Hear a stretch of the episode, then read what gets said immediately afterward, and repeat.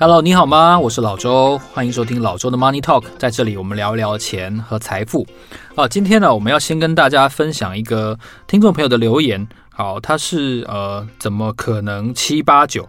怎么可能七八九呢？他留言说。主题清楚、简单、易懂，然后推荐给大家。好，我们非常谢谢这个听众朋友的留言哦。我我其实我也试过很多次的一些不同的模式嘛。我想可能比较听得比较久的朋友都知道，我尝试了很多种节目的模式。那我现在这样子的模式，我希望一集只讲一件事情，然后把这件事情讲得稍微通透一点哦，然后让大家比较好吸收，而且用一个讲故事的方式哦，没有什么压力来学习。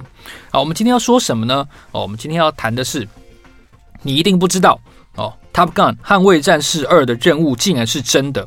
我要跟大家说一段以色列把伊拉克核电厂给炸掉的真实历史。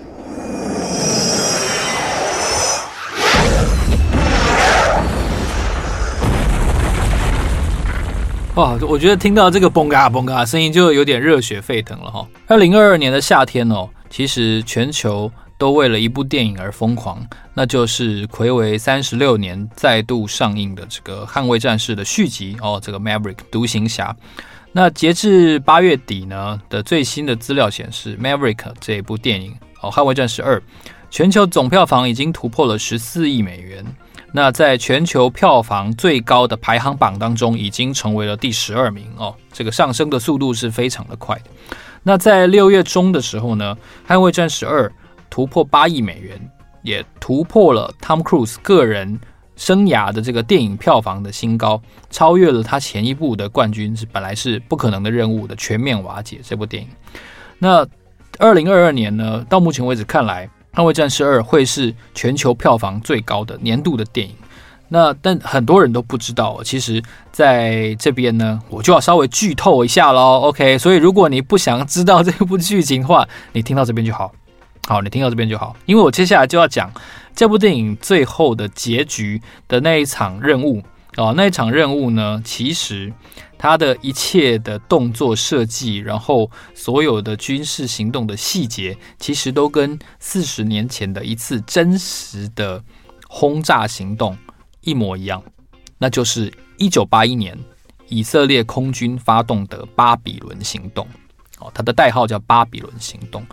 那既然是巴比伦行动，可想而知，跟这个当年的巴比伦的所在地伊拉克其实是有关系的啊。呃，因为伊拉克呢，其实他在准备核子计划，其实已经有相当长的一段时间了。哦，他们准备跟欧洲的一些有有核子建设的这个能力的国家往来。在一九七零年代的中期呢，伊拉克就跟法国跟意大利秘密的商议要买原子能反应炉。但是都没有成功。后来呢，伊拉克开出了非常非常丰厚的条件，终于说动了法国。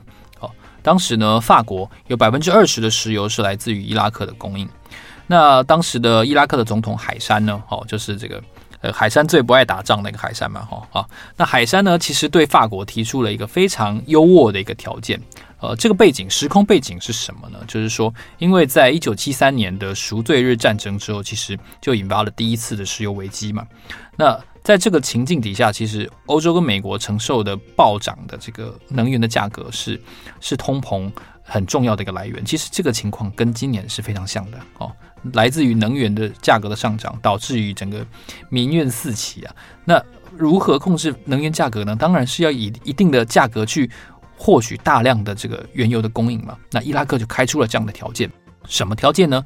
哦，海山说，伊拉克愿意用当时的市价，在未来的十年，也就是签约后的十年，每年提供法国七千万桶的原油。诶，这就对法国来说就可以锁住这个价格嘛，就不会造成大规模的通膨啊。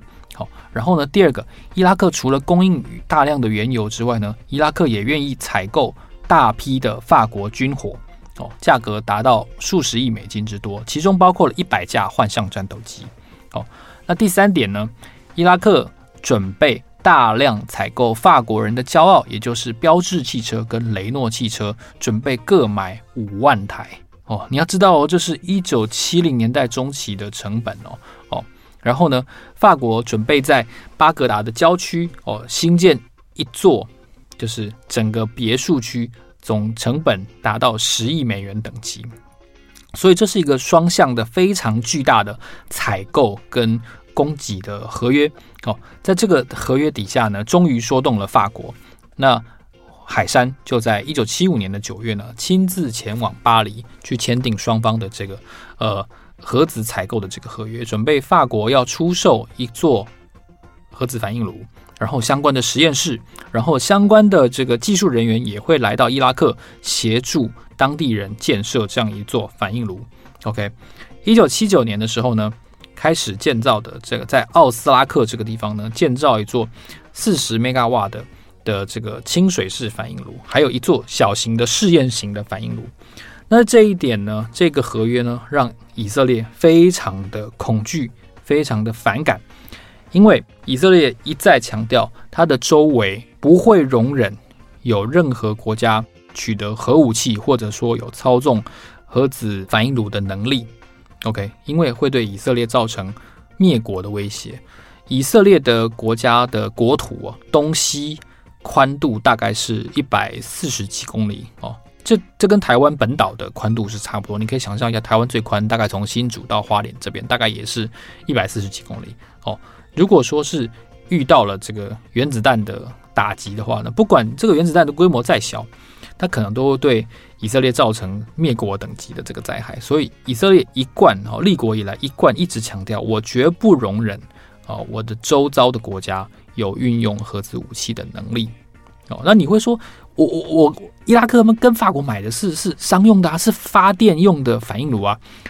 但大家都知道，就是即便如此，就是法国当初提供同意的这个原料呢，是高纯度的武器等级的浓缩铀原料，所以以色列的国防跟情报的专家就很担心啊，伊拉克。可以借此让工程师，本国的工程师掌握制造核武的布的技术的能力。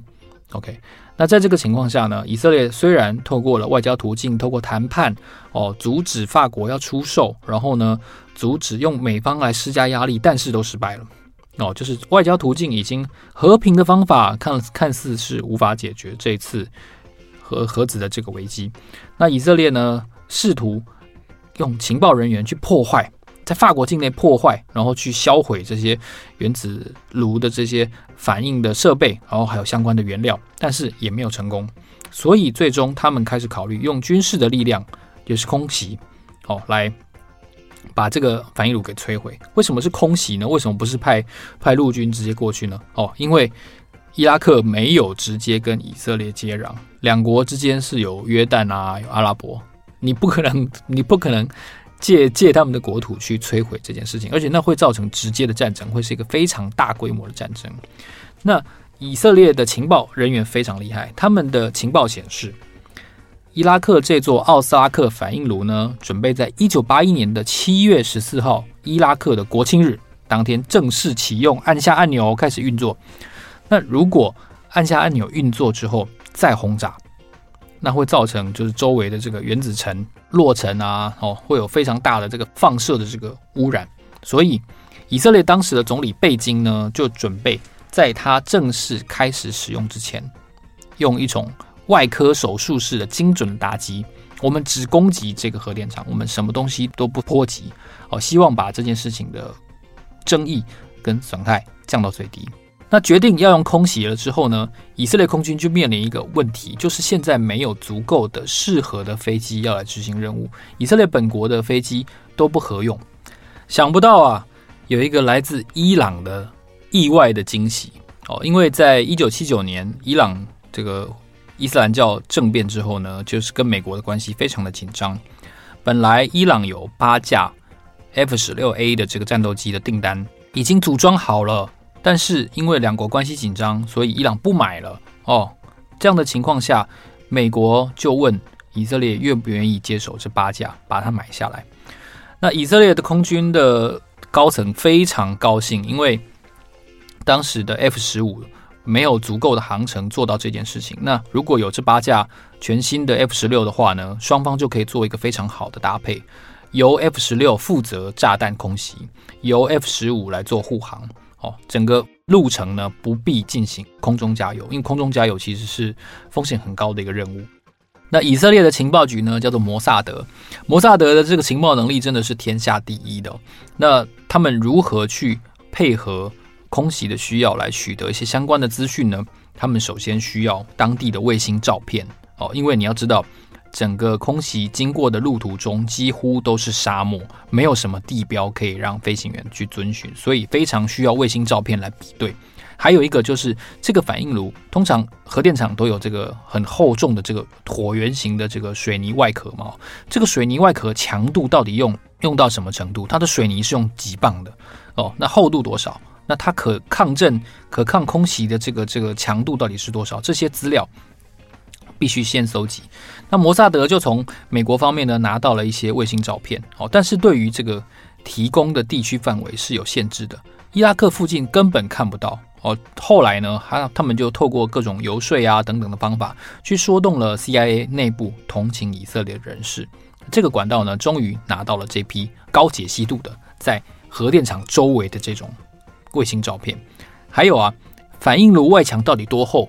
哦，你不能用你不能用这个当初的设想去去规划，因为也许伊拉克考虑到了未来，也许遭空袭，所以它可能加厚了这个强度，导致空袭失败也说不定。好，那外墙的厚度呢？其实关乎于未来我需要使用什么样的弹药。哦，各种的模拟电脑运算其实是没有办法得到精确的结果。所以后来呢，以色列情报人员呢用另外一个方法，他们请了两位哦，这个土木相关的教授哦，这个大学教授，两位土木教授去跟美国的核能电厂管理委员会做一些讨论。哦，这两位教授呢，其实你也知道，他们肩负的这个任务，应该就是要取得呃这个这个外墙的强度啊，哦这样子的的重要的资讯。这两位教授呢，就去跟美国的官员说呢，我们怕未来有人要来炸以色列的核电厂，所以我们想要知道多厚的墙会被 A 炸弹炸破，多厚的墙。会被 B 炸弹炸破，那我们需要加固到什么程度？哦，这样子的一些问题，其实他是把把想要知道的资讯做反向的这个说明。那虽然美国方面其实是有一些警觉，他们总觉得以色列是是想要干点什么，但最后他们还是因为因为来问的人是是教授嘛，所以他们还是把资料提供给了教授。就这样子，以色列透过拼凑跟资料比对，慢慢建立起了。空袭非常重要的一些资料，他们也知道了该用什么样的炸弹来执行任务。他们决定的方案是起飞之后，经过约旦河、沙乌地阿拉伯，然后呢超低空，沿着沙漠的地形沙丘飞进伊拉克的领空，然后呢在进入了伊拉克之后呢，立刻锁定目标，然后分批开始进行轰炸。整个机队结束任务之后回程，立刻升至高空，也就是超过一万公尺的高空，然后利用高空气流降低耗油，然后再通过伊拉克旁边的沙乌地还有约旦的领空，然后回到同一个机场。在这里啊，我们真的是要讲一下这个以色列军事跟情报人员的这个细心哦，真的是非常的不得了哦。以色列呢选择的是六月七号这一天。六月七号这一天来做空袭，为什么是这一天进行空袭呢？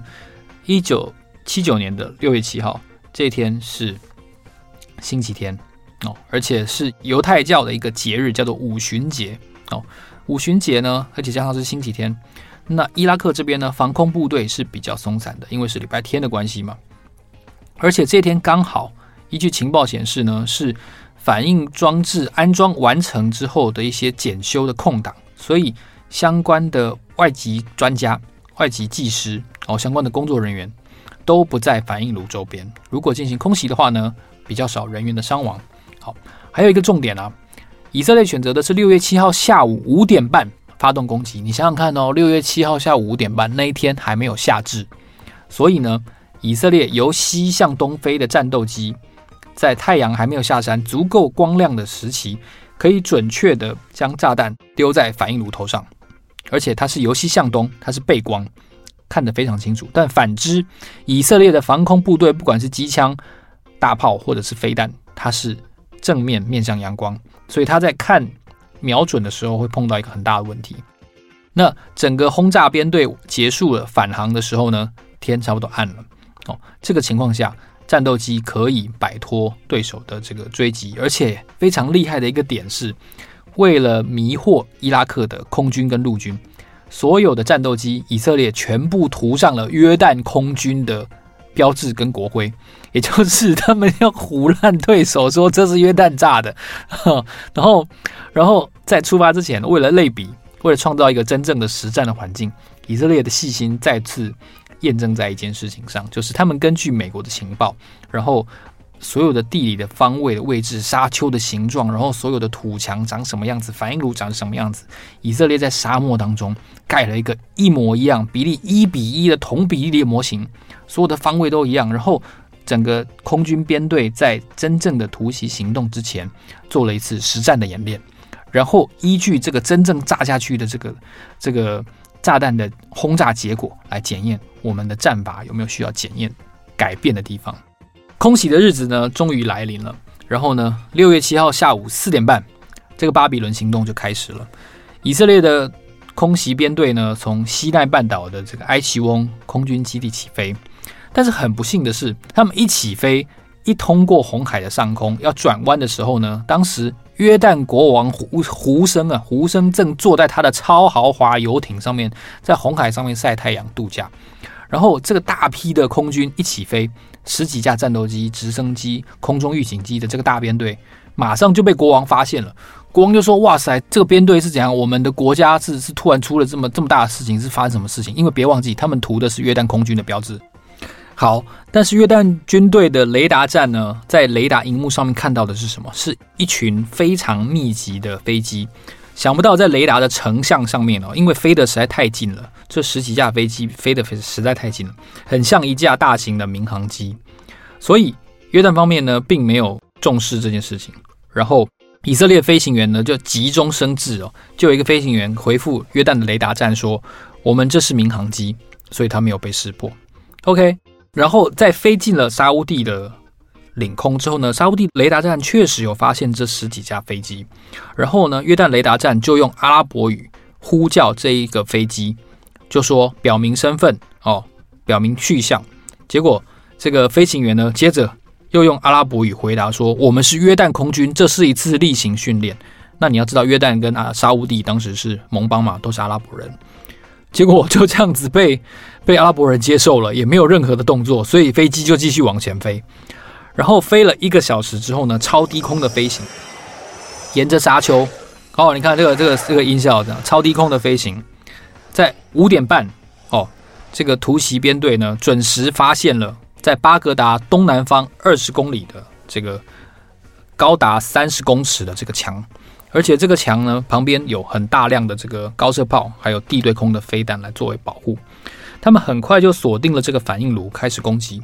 哦，这个 F 十五有六架，F 十五呢就迅速的爬升到高空作为保护，也防止伊拉克的空军来反应。然后主攻的这个八架的 F 十六呢，全新的就是刚刚本来以色列买来，然后是伊朗不要的这八架 F 十六呢，就开始一架一架的轰炸，每架丢两颗。这个镭射炸弹，每架只进入战场一次，然后投弹了之后呢，就立刻离开，所以总共的投弹的时间只花了两分钟。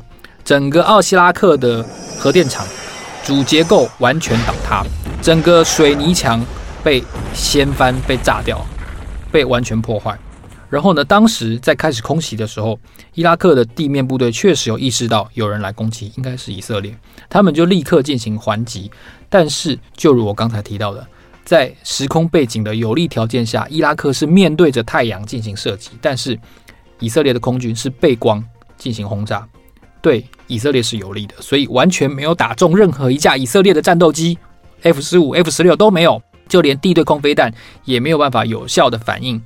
那以色列的呃空军呢，也没有碰到任何一架伊拉克的空军。来拦截，然后十四架战斗机就这样子立刻完成了。我所谓立刻是两分钟，就在两分钟内完成了这次空袭。然后呢，起飞到高空，然后降落在原来的以色列的机场。这次手术式的这个轰炸，你回想一下，是不是跟《捍卫战士二》最终的任务可以说是一模一样的？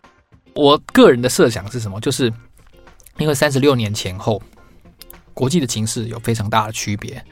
海山死了，然后利比亚、叙利亚没有一个国家是是美国所谓潜在的威胁，他只能想象一个他从头到尾都没有说出真正名字的国家是威胁的来源，所以他们将三十六年后的这一次的的任务呢锁定在一个不知名的国家，但是。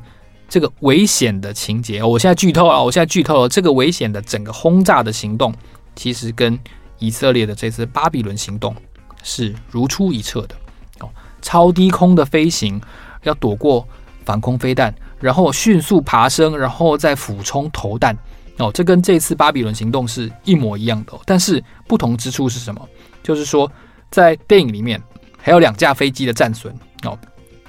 然后呢，后来还还很唬烂的可以开一架旧的战斗机回来，但是在真实行动当中，以色列空军的人员准备跟情报的的配合是更上一层楼，他们没有任何一架战斗机损失哦。也正是因为他们只锁定这个电厂，没有做任何其他波及的轰炸，阿拉伯国家没有办法及时的反应，这是一次很精准的哦，就是。超超强度，但是没有任何其他不必要伤亡的这种外科手术式的作战，在这个作战底下呢，这虽然这个这个反应炉被炸掉了哦，这个伊拉克还是想要重建这个核电厂，然后法国呢一开始希望是同意的啊，因为毕竟对方提供了非常好的优渥的合约嘛，但最终法国好还是退出了这个计划。那其他的设施呢，除了这个反应炉被炸掉了之外呢，其他设施在一九九一年的波斯湾战争也都被这个多国联军给炸掉了。那这次事件呢，让我们看到说什么？看到说哦，其实以色列军队跟情报人员的准备是非常充分，而且而且密切的，也造就了这次完美的行动。那我们回头看哦，这个《捍卫战士》的这个电影哦，当然轰炸的情节也许是向巴比伦行动致敬，但我们稍微想象一下。他讲的那个敌对国家到底是谁？我我只有一个答案，就是一定是伊朗，不会有别人，一定是伊朗，因为你不可能情节描述是中国嘛，对不对？有一个很重很重要的线索是什么？有一个很重要的线索是，全世界还有在用 F 十四的国家就只有伊朗而已。哦，这是这是非常重要线索，也正是因为这样子，所以我认为他们说的就是伊朗。哦，当然我我我记得好像。伊朗没有那种什么什么高山雪山森林啊，那种那种那种地形嘛。伊朗地形不太像是那样子，但是 OK，那是那是电影。但是我要跟大家说的，就是说，其实捍卫战士的这个高难度的轰炸行动的准备，跟以色列当年在从事巴比伦行动的时候的准备是一模一样的。而且在真实的事件中，以色列空军的表现，甚至于远远超过了。这个捍卫战士情节所描述的这个样子，那你一定不知道的真实事件呢？其实也透露出，其实为什么以色列对于后来的伊朗取得了核子的能力有如此的反感？哦，我我觉得我们这次从电影的票房，然后从电影的情节来告诉大家，呃，以色列如何的在运用它这个精密的情报跟战斗的能力在。在中东这样子的困难的地方生存下来，我希望给大家这样的一个启示。如果你喜欢这期节目的话呢，欢迎你在 Apple Podcast 给我们按五颗星，或者是在 First Story 做一个留言。最近好像比较少看大家的，大家在跟我们留言呢，也期待大家多给我们一点意见，好不好？哦，我想听到大家的意见，然后我会提供大家更多不同节目的选择。好，老周的 Money Talk，让我们下一集见，谢谢，拜拜。